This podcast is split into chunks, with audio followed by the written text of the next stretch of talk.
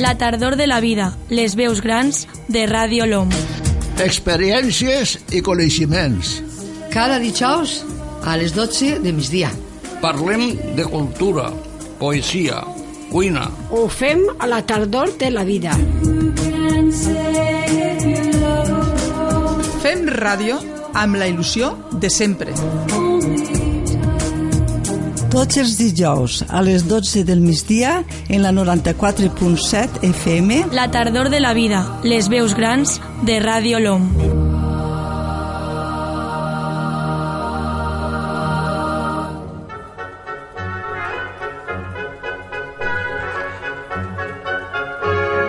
Esta és la sintonia de la tardor de la vida, però jo crec que avui, avui jo crec que toca més esta. L'anem a canviar, vinga. El niñet ja va per terra, fent carreres, fent carreres i piners. Sant Josep de la... Un programa especial de la tardor de la vida, de Nadal, d'il·lusió i d'esperança. I és que avui, amb el record sempre de Mila Cifres, que la tenim a València sense fer de la ciutat, que l'anem a fer. Una abraçada i una besadeta molt forta a Mila Cifres, sempre, evidentment, que el record etern a Valentín Blanco i a Carmen Genovés, i que és que tenim a tota la redacció de la tardor de la vida avui congre congregada així. Me n'alegre molt de saludar a Isabel, com estàs? Isabel, molt bon dia. Bon dia, molt, molt, molt bé. Enriqueta, com està vostè? Acosta't, aco- acosta't, acosta't al micròfon, Enriqueta. Bon dia. Molt bé ara. Mm, No ha vingut eh, en uns mesos perquè estava un poquet així, així, però ara estic molt bé i tenia tanta gana de tornar que no t'ho pots imaginar. Done, done Soc fe que estàs feliç molt així. bé. Done fe que estàs molt bé i que no pares en torreta Sí. i que Sí. estàs molt activa. Així que també bones festes, ja per avançat, Enriqueta, i benvinguda a la que és, com sempre, ta casa. Gràcies, gràcies, moltes gràcies perquè sé que em voleu molt. I tant, i tant. Senyor Ignacio Belda, com està vostè? Molt bé. I vostè, com està? Jo molt bé. Avui un programa especial, Ignacio, tot i que farem un comentari del Nadal, no? Molt bé, sí. Ara després te- t'escoltarem, però dona'ns unes pinzellades de què anirà aquest comentari del Nadal. Bueno, jo dic què és la Navidad i fas una explicació prou profunda de lo que es la Navidad. Molt bé. La Navidad es un acontecimiento eh, más universal que es frente a la familia y su economía dentro de un contexto siempre llevado por el amor.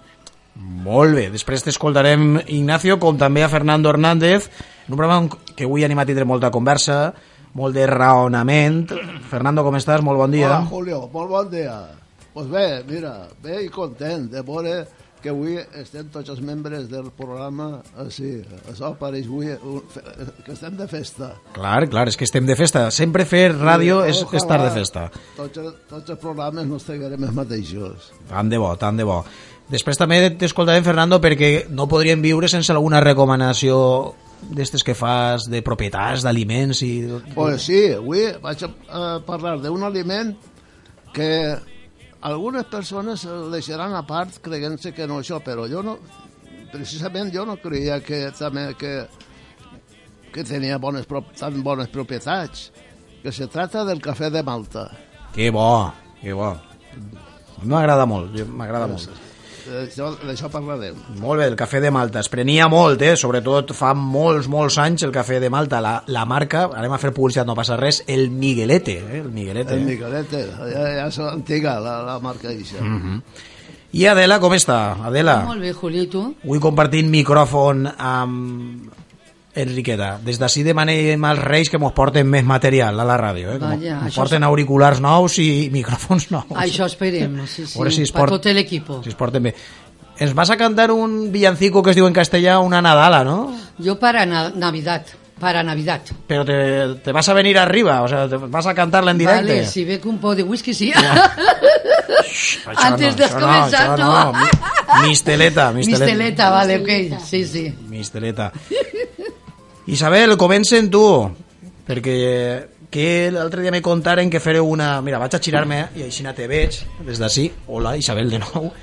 L'altre dia fareu una cosa molt xula, en Nadal, precisament, per els carrerons del, del poble. Per ahir proper d'on viu Fernando Hernández, molt propet. Sí, per ahí, per ahí. En què consta eh, les dones de l'Escola Municipal de Teatre? Fereu... Pues, pues resulta de que Jessie, que es... un- bueno, tú ya la conoces, te voy a decir de Jessie, ¿no?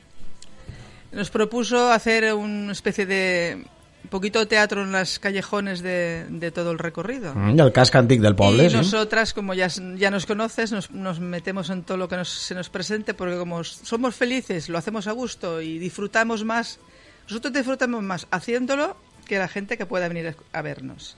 Entonces le dijimos que sí y nada, y lo hicimos y yo yo pienso que quedó que quedó muy muy bonito, muy bonito. Aparte de que aquello estaba lo han dejado precioso, y aquello lo han dejado qué buen qué buen dinero, qué bien gastado está. En este caso lo que ha hecho la alcaldesa supongo y el todo el ayuntamiento. Ha estado muy bien y nosotros mm, lo pasamos de verdad y yo pienso que nosotros nosotros eh, sentimos eh, que la gente nos le gustaba que, que eran felices con nosotros esa es la sensación que nosotros nos ha quedado. Y nada y eso disfrutamos mucho y lo hicimos a nuestra manera sin texto. Eso era eh, sa- sa- hacer un texto de por ejemplo de, de cualquier cosa de los lavaderos pues ala hay unas cuantas hacer un texto de los lavaderos. En fin y, yo pienso que que quedó muy bonito. Pienso que se seguirá haciendo. Per als que no anàreu i ens esteu escoltant, les dones de l'Escola Municipal de Teatre teatralitzaren al remat costums, fets, històries de Picassent pels carrerons. I a l'antigua usança, que es diu en castellà, és a dir, assomaetes al balcó, eh, anant pel carrer, parlant en els veïns, teatralitzaren, no? Al Sí, final sí, el que sí. són les històries de, de Picassent. Que dic una cosa, o es conten o es pedran, desgraciadament. Exactament, Eh? sí. Perquè les coses es queden als llibres, però mm, cal recordar-les. Jo pense que ha sigut una, una idea molt, molt, molt bonica i molt... Jo pense que, jo pense que repetiran ja tots els anys, ja veuràs. Cada, cada any serà més. Això fou el dissabte, mm. dissabte de vesprada. El diumenge, des de bon matí, més de mil persones, que es diu Pronte, s'acostaren a l'esplanada de l'Ermita per celebrar la quinta carrera solidària contra el càncer, Enriqueta. Sempre és un goig veure Picassent amb ixe color, amb ixe calor i sobretot per una bona causa, Enriqueta. Pues mira, jo te dic que des de les sis i mitja del matí que m'alcí, que anir al forn a per el pa que mos regalen, eh? a per el pa perquè estiguera calent. Bueno, del dia. Mil, 1.500 entrepans se feren així aquestes dones de la Junta Local contra el Això Càncer. és veritat. Sí. Jo està allí, està allí, entre dos més i jo. 1.500 entrepans. L'altra ficava el que mos donen, rosquilletes, perquè mos donen de tot. Però tenim que anar a replegar-ho, eh? des de la rosquilleta hasta el fiambre, hasta tot no sabeu I les taronges de la cooperativa Sant Isidro, també. Quan jo estava l'endemà destapar dels caixons i del, del, del gabinet. Eh? Això és veritat. Eh? Perquè ahir és treballar però és que fa tanta falta que, que maten a aquest càncer. Que, que, Bicho, el bicho. Eh, el és, que, bicho. és que ho fem amb tanta fe que, que mira, m'entra ganes de no sé què, però va ser meravellós quan els, eixe, quan els veus eixir-los a tots, però això porta un projecte de, de 15 dies arreglant dorsals, recibint llamais, una se dedica a l'ordenador, és moltíssima feina. I, i dir, igual que quan fem els desfiles, igual que tot mos sou entre 22 que ne som 23, passa tot per les nostres mans. Cada una se dedica a una cosa. I de la vara, de veres que sí, però ja te dic, ell ho va veure, Julio, i a l'eixir allò va ser que jo hasta em caigueren les llàgrimes, de veres que sí, t'ho dic. I, Són- i quedaren molt bé perquè se'n van molt contents perquè a Neto mos dona, bueno, totes les firmes, no dic ninguna perquè no són moltes. Eh? Entonces, tots mos donen una bolsa i se'n van molt contents, la veritat, perquè ja que venen, tenen l'armosar, tenen un, tot, de tot una fruta, Molt bé, molt així bé. és que moltes gràcies a tots, per així la ràdio ho dic. Gràcies, Enriqueta, a tu i gràcies a la Junta Local contra el Càncer per la seva faenassa que fan eh, totes les dones, eh? perquè es veu el que és l'inici de la carrera, però hi ha que veure el treball que es fa, que es fa abans. Anem a conèixer què és el Nadal per a Ignacio Belda i anem a compartir la seva reflexió i la comentem. Vinga, anem allà. ¿Qué es la Navidad? Este será mi comentario de hoy. Y digo lo siguiente. La Navidad es el acontecimiento universal más importante de la historia referente a la familia y su importancia social, económica y humana dentro de un contexto llevado por el amor. La Navidad es simplemente la contracción de la Natividad, es decir, la Natividad de Jesucristo, día que se celebra su nacimiento, pues desde el siglo IV la Iglesia Latina comenzó a celebrar la Navidad el día 25 de diciembre, aunque no hay seguridad de que Jesucristo naciera ese día. Celebración que comienza en la noche anterior, que llamamos Nochebuena, y que se prolonga hasta el Día de Reyes, que es el día 6 de enero.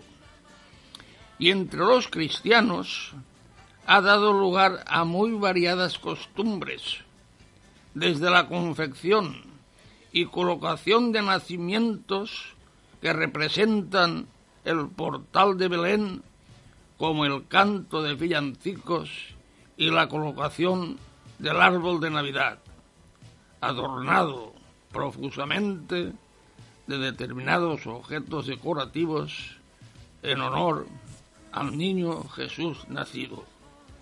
Pero lo más sorprendente y paradójico es la reunión universal de las familias, conectadas entre sí para la celebración de dicha eventualidad, un proceso cultural y afectivo en que las familias cristianas y también las agnósticas se reúnen profusamente para celebrar dichos acontecimientos llevadas por el amor.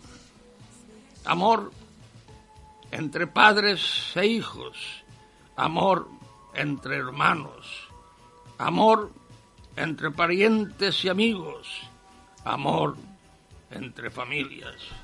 Una alegría rebosante, llena de satisfacción y contento, celebrado el ansiado día, que es la Navidad. Las amistades se pueden elegir, se pueden cambiar, se pueden dejar atrás, pero la familia es el fiel compañero de viaje.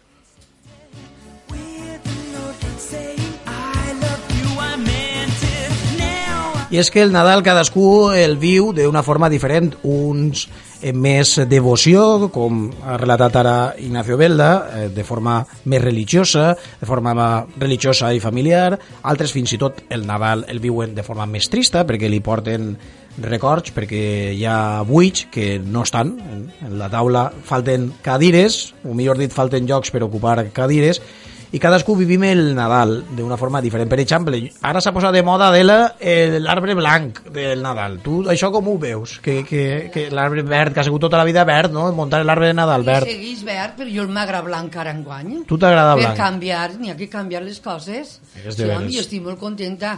L'ha enviat en, en internet i tot. I m'han dit que molt bonico, molt bonico, molt bonico. sí, sí, estic molt paga. Perquè això és un regal que me l'ha fet jo i perquè m'agradava blanc. Mhm. I si no me el compro, rebente. sí, sí. Són manies com altres manies, Julio. S'ha posat de moda, s'ha posat de Sí, moda l'arbre sí. blanc. Jo sóc més Jo és que- clàssic, a mi m'agrada més jo el és verd. que quan el vas veure m'he xocat molt. Dic, arbre blanc? Jo no he vist en la vida un arbre blanc, però sí, ahí estan, en totes les tendes. Estava nevat. I en els xinos també estan molts, n'hi ha molts. Para que arbres blancs així és difícil d'imaginar-los, no? Perquè nevar així... Ara, que també te diré que enguanya en la memòria que jo vaig, Sí. han fet una col·laboració molt bonica, totes han compartit. I a Enriqueta me toca dir-li després ahir, Enriqueta, per favor, perquè és que té tanta bondat, esta dona que se guanya el cel, de nit i de dia. De veres, no ploris, Enriqueta. I ha vingut avui perquè jo li ho ha dit i l'ha animat. És que té tanta voluntat, mira, la carn de gallina. Ahí han col·laborat totes. I han amplit, crec que són quatre o cinc cabres, no? Uno, dos, tres, lo menos de quatre a cinc. cinc, anem a posar cinc cabres vestits Sí, de, de preciós, calça, eh, preciós. de, de, Tu ho has vist? Com heu fet això, Enriqueta? Com, Pues com en les fet? agulles, en les agulles, en acabat en una grapa, a, enganxant una punta a l'altra, i, la, i la professora meravellosa. En el Parc Abril Martorell, més conegut com el Parc de los Mosquitos, eh? Que- al costat sí, del centre de és- convivència. Sempre s'ha dit el Parque Los Mosquitos i segueix dient. Però han molt Papà Noel i los ciervos. Pensa-teu, Enriqueta, i m'ho dius després i ens ho contes després als oients, perquè vaig anar a veure'l, sobretot al parc, perquè ha vist un parc que m'enxissa. Jo vaig molt en, en els xiquets, és un parc molt bonic, i van a trobar-lo encara més bonic. Però abans, què seria d'un Nadal sense fer-se una bona tassa de cafè o de malta, Fernando? Perquè anem a provar la malta. Este, jo me vaig a fer, mira, vaig a canviar, la malta. Jo vaig prendre molta malta quan vaig tindre eh, 9-10 anys que vaig tindre hepatitis i clar, eh, no podies fer-te cafè en llet evidentment eh, no, 10, no, tenia 12 anys i em feia ma mare, em feia malta malta en llet desnatada que sí que te deixaven veure quan tenia la hepatitis i Jo no creia que tenia tan, tan bones propietats. vinga, conta-les, conta-les els propietaris de la malta Ara veureu. ara que, que el Miguelete ens promociona el programa també, que ens patrocina el programa no, no ens vindria malament Ah, tampoc ah, un sí? patrocini no, no, a veurem, a veurem igual, digues Fernando Café de Malta, información nutricional. La malta es un producto derivado de la, de la cebada, uno de los cereales más sanos y completos. Después de tostar y moler la malta, se puede producir un café totalmente natural, libre de cafeína. Las características del café de Malta son las mismas que podemos encontrar en la cebada en estado puro.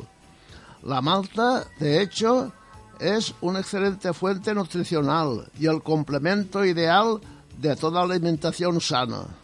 Beneficios para la salud de tomar café de Malta. Uno de los beneficios de tomar café de Malta es que podremos liberarnos de los molestos síntomas de nerviosismo y ansie- y ansiedad que siguen el consumo de café normal con cafeína. Las personas que se acostumbran al café de Malta, por otra parte, no llegan a percibir notables diferencias con otros tipos de café, dado que tiene un sabor muy similar al café tradicional. Gracias a su escaso contenido graso y a sus propiedades digestivas, depurativas y diuréticas, el café de Malta se recomienda en, en muchas dietas de adelgazamiento. Contiene grandes cantidades de aminoácidos que contribuyen a la construcción de las proteínas que participan en la formación de los tejidos orgánicos y en la, y en la transformación de las fuentes de energía. Un litro de malta ofrece más proteínas que un litro de leche entera. Además, es considerada una de las mejores fuentes naturales de energía, ya que permite recuperar los líquidos y, nutrientes agotados por la actividad física. Por eso es muy recomendable para los deportistas, jóvenes y niños que están expuestos continuamente a un importante desgaste energético. La bebida de malta es una alternativa natural a las bebidas carbonatadas, que no ofrecen ningún valor nutricional. Contiene numerosos minerales como fósforo, potasio, sodio, calcio, magnesio, hierro y zinc que contribuyen a la estimulación nerviosa, formación de dientes y huesos y regulación hormonal. Por todo ello, la malta es un sustituto, un sustituto sano y natural del café y el té, bebidas que contienen cafeína, sustancia que acelera el ritmo cardíaco e impide la asimilación del calcio. La malta tiene un sabor más suave y no contiene sustancias tóxicas o perjudiciales. Tu n'has begut de Malta, Ignacio? N'has begut Malta o què? Pues sí que n'ha begut de, de Malta moltes vegades, però almenys en, la, en el temps de la guerra pues no havia cafè i se prenia Malta. Sí, i, i en la postguerra també. Moltes vegades ha pres de, Jo, de Malta. jo este estiu també l'he descobert en, en els grans supermercats, bueno, no, no anem a dir en quins, però bo, jo crec que tot el món ho entendrà, que la venen eh, congelada, és a dir, te pots fer un poc de vainilla en gelat o mantecao, que diguem així, no? i la mescles en malta, eh, malta granissada, que es diu, i està boníssima, està molt bona, és com el, el, el famós nacional... A on ho fan això? On? No, això m'ho feia jo en casa, tu compres la malta i compres la vainilla i te fas el que diguem un nacional, no? un, eh, el, el cafè tradicional en el mantecao, però en comptes sí, de cafè, sí, sí, malta. sí, sí. I molt bona també. Jo tinc una anècdota de la, de la Malta. Conta-la, conta-la, Perquè resulta ser que quan els meus xiquets eren xicotets i jo me n'anava fora a algo, se'ls quedava la meva sogra. I en seguida només dia, demà heu d'anar a casa abuela i heu d'estar eixa- i xitar-se allí. I el meu major, que era el més major, decía, eh, mamà, di-li que mos prepare la malta. I els meus fills les, els encantava anar a casa abuela per la dichosa malta. I ara el meu fill, cosa que els havien d'ensenyar més a lo que tu has dit antes de, de les coses del poble, Sí. que nosaltres en castiguem algo. Jo en cas conté algo de quan jo era, de que on estava el bebedor, ara, però ells ja no contaran res a les filles perquè no, no tenen temps, eh, el mòbil, tal, bueno. I jo en cas conté algo, però eh, aquesta anècdota que... I el meu major que té ara 49 anys, diu, mamà, quan passe per el carrer de Torrent, que és on vivia la meva sogra, diu, me'n recorde de, de ma abuela. Diu, però el que més me'n recorde és de la malta que mos feia quan anàvem a quedar-nos allí. Eh? I diu que li entra una sensació pues la malta era allí lo millor, i als meus fills els agrada moltíssim. el- T'ho dic jo per lo de la malta. Jo vull preguntar-vos, eh, Isabel, comença per tu, de xicoteta, què feies tu en Nadal? Perquè, clar, ara el Nadal es viu d'altra forma, no anem ni a criticar-lo ni a lloar-lo, es viu d'altra forma, eh? es viu amb molta, anem a deixar-lo amb molta pompositat, molts regals, etc etc. Però tu, per exemple, quan eres xicoteta, ja fa alguns anys, com vivies el Nadal, Isabel? Pues yo recuerdo mis navidades de cuando era joven y pequeña. Mi madre es que era una persona muy, ¿cómo te diría yo? Muy, no le gustaba gastar, un poquitín agarrada. ¿Te acuerdas, Enriqueta? Entonces en mi casa nunca se ha visto detalles de Navidad. Si teníamos regalos era porque mi hermana que estaba sirviendo en otro pueblo se lo quitaba de, de sus caprichos para mandarnos en el autobús los reyes a nosotros. Si no, no hubiéramos tenido ni reyes. Y no es porque no podíamos, porque trabajaban mis hermanos mayores y trabajaba mi padre, pero mi madre era una persona que no, que no había manera de sacarle un duro ni pegándole en, en los codos. Por eso mismo yo después, cuando ya me casé, siempre he tenido... Mi casa a veces parece una feria porque me pasaba de entre el Belén, el árbol de Navidad, regalo aquí, detalle aquí, regalitos a mis hijos. Ha sido, yo he hecho todo lo contrario, todo lo que yo no tuve lo he plasmado en mis hijos. Lo que pasa que al hacerte mayor y lo que hemos dicho antes, te va faltando ahora uno, después otro, pues he llegado a un extremo que es, llevo cuatro años que ya no pongo ni el, ni el Belén. Pero siempre ha sido una fiesta muy bonita, la he disfrutado como una nena pequeña y, y me ha gustado mucho. Quins records te venen tu del Nadal, Ignacio, de quan eres xicotet? Perquè tu el viuries a Sollana, no? Si no m'enganye, el, el Nadal. Sí, jo soy nascut en Sollana i criat en Sollana hasta que vas vindre a ser a I Picassent. què, I què fèieu els xiquets i les xiquetes en Sollana quan teníeu 8 o 10 anys i arribava el Nadal? Pues, home, pues que eh, fem el que feia tot el món. Pues si, si hi havia possibilitats en casa, pues mos compràvem eh, coses per pa, pa els reixos i tal, però en fi, era, lo menos en aquell entonces, la gent treballava i cobrava molt poc i, i era lo justet per a poder viure. Carbó, carbó menjaves o no? No, el carbó no menjaven, això era una costum que havia entonces, que no decían, si no te portes bé, pues te van a, el reixo te van a portar eh, de- el carbó. Y entonces, pues claro, ignorantment, pues en els balcons es posaven l'herba para, para que menjaren els cavalls i tal, i que qual, i en fi, hi havia sempre pues, ese consol de, de dir, bueno, jo, com m'ha portat molt bé, me deixaran, me deixaran algunes coses, no? I, claro, dins de lo que era les festes, pues, eh, ho passàvem, pues, francament, pues, bé, il·lusionats i tal, però, en fi, només això, perquè entonces la gent no tenia els diners que tenia després. I ho, ho fem sempre dins de una mesura més pronte... Eh, Austera, ¿no? Sí, molt, molt austera. Isabel, ¿qué volías decir? Que es que ¿Eh? con las prisas de acabar pronto, por llamarme la atención, no me acuerdo de deciros que mi hermana estaba sirviendo en Onteniente, en Onteñén, desde los 10 años. Y nosotros, yo y mi hermano éramos más pequeñitos, por eso mi hermana desde Onteniente nos mandaba a la Font de la Figuera, que vivíamos nosotros, los reyes en el autobús, que a lo mejor habrá quedado sobre el autobús un poco... Es por eso, porque mi hermana estaba sirviendo allí y ella era la que se preocupaba de que nosotros, como no podía venir, nos mandaba en el autobús que venía ya de Onteniente a Fuente Leguera y nos mandaba los reyes. Mm. És que els reis, els reis són màgics. Fernando, tu què recordes de quan eres xicotet, dels Nadals? Bueno, tu on, on vas viure els Nadals de xicotet? En Alcàsser, no? Recordo de moltes coses, però a mi el, el, no me deixaren més que dos anys xoguetges reixos. A la tercera vegada me digueren que això tot era mentira. Però això, això és perquè per Alcàsser no passaria, en Fernando. Ai, mare. És que els xiquets ens estan escoltant, Ah, Fernando. vale. Fernando, que els xiquets ens estan escoltant. Clar. Ma mare diu, tinc una peseta, diu, compra el que vulgui. bueno, en aquell temps una peseta era molt, eh? No cabien els camells per el pont mi m'est- A mi m'estrenaven les llalles, la una m'estrenava un duro en plata i una peseta en plata.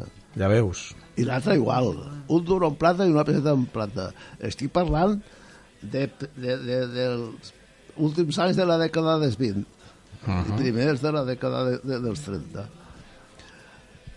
I, i clar, pues mira, mos apanyàvem en això, no hi havia altre, remei, pues què havies de fer? Pues apanyar-nos en això. Després, quan anàvem fent el mar, matxoret, pues vingué la guerra i això, i tenia ganes que vinguera Nadal, a lo millor per menjar pastissets i, i per menjar coses millors, no? Perquè tots mm. anaven curts de, de, de, del menjar.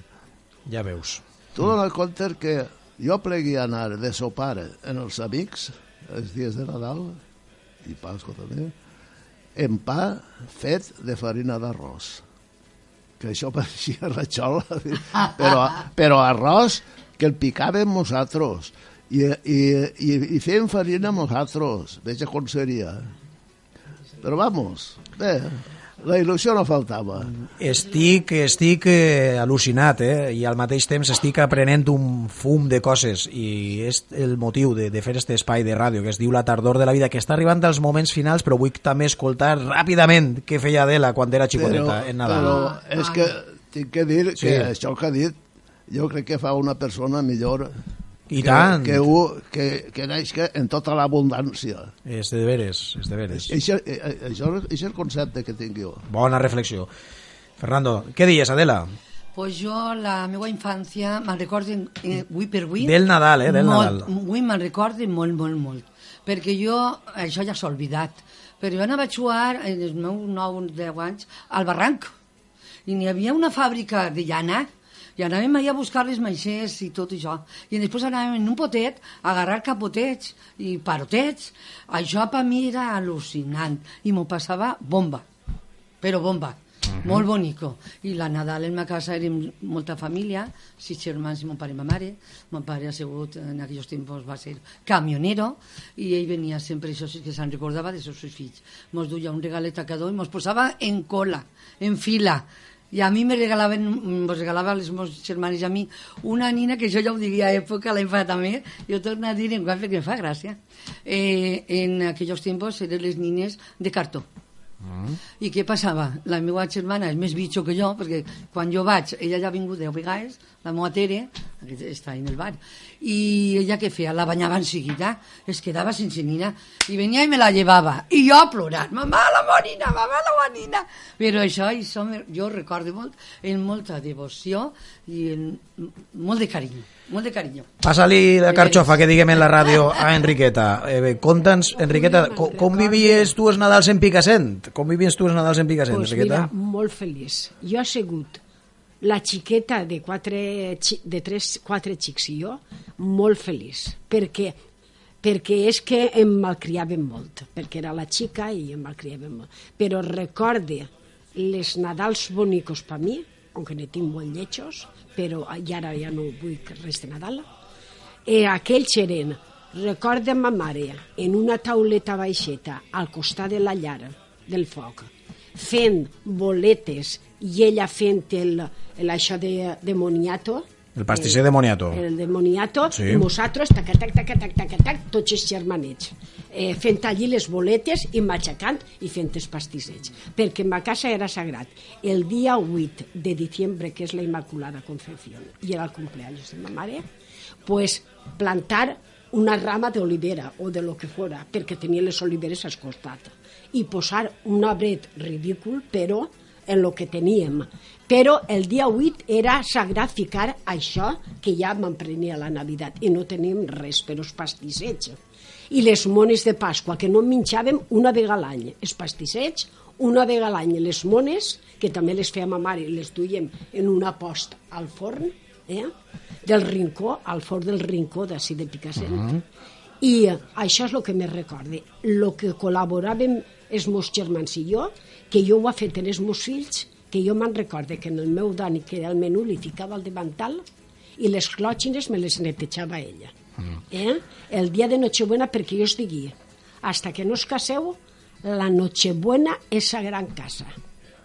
De partir d'ahir feu el que vulgueu, però la Nochebuena l'heu de passar amb vosaltres. I Enriqueta, ara que no ens escolta ningú, quan fèieu els pastissers de moniato, la botella d'anís es quedava buida o plena? No, plena perquè... Però Sí, sí, alguna xicoteta, Ah. xuplar, xuplar, eh?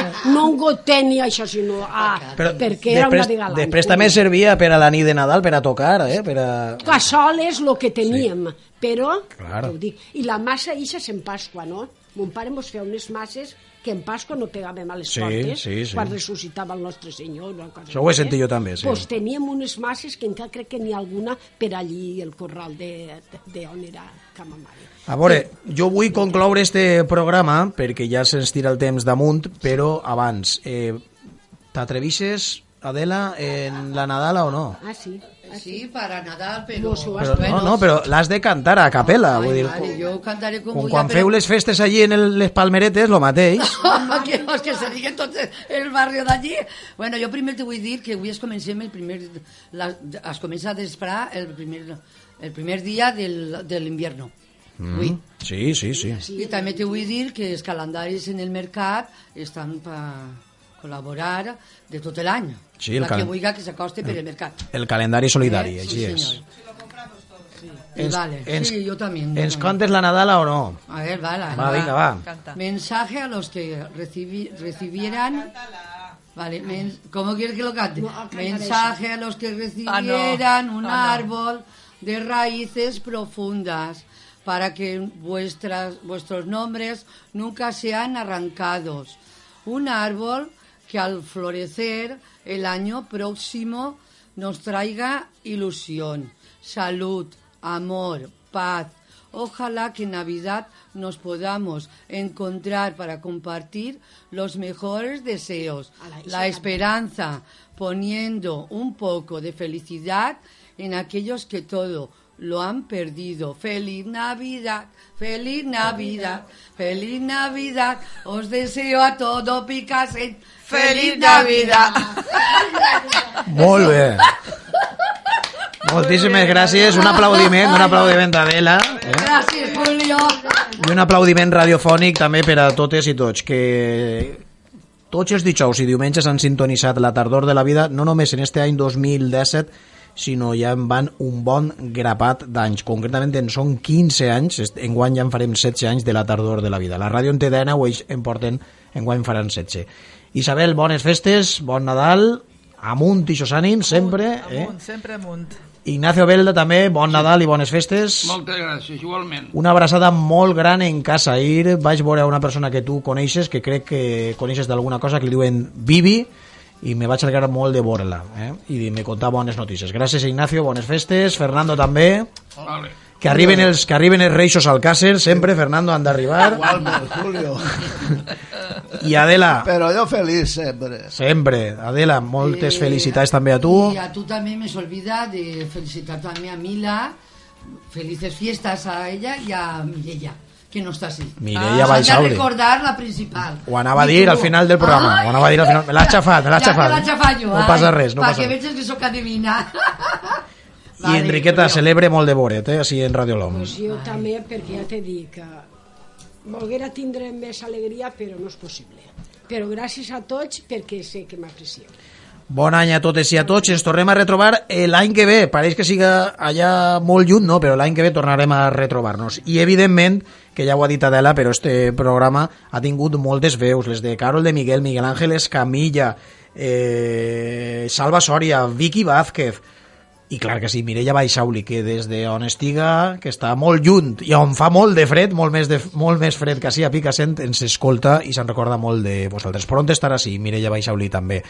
A totes i a tots, bon any i que siga el millor any de la vostra vida l'any 2018 i que si ve en salut, nosaltres conforme. Adeu a tots. a fer el sopar, arròs i i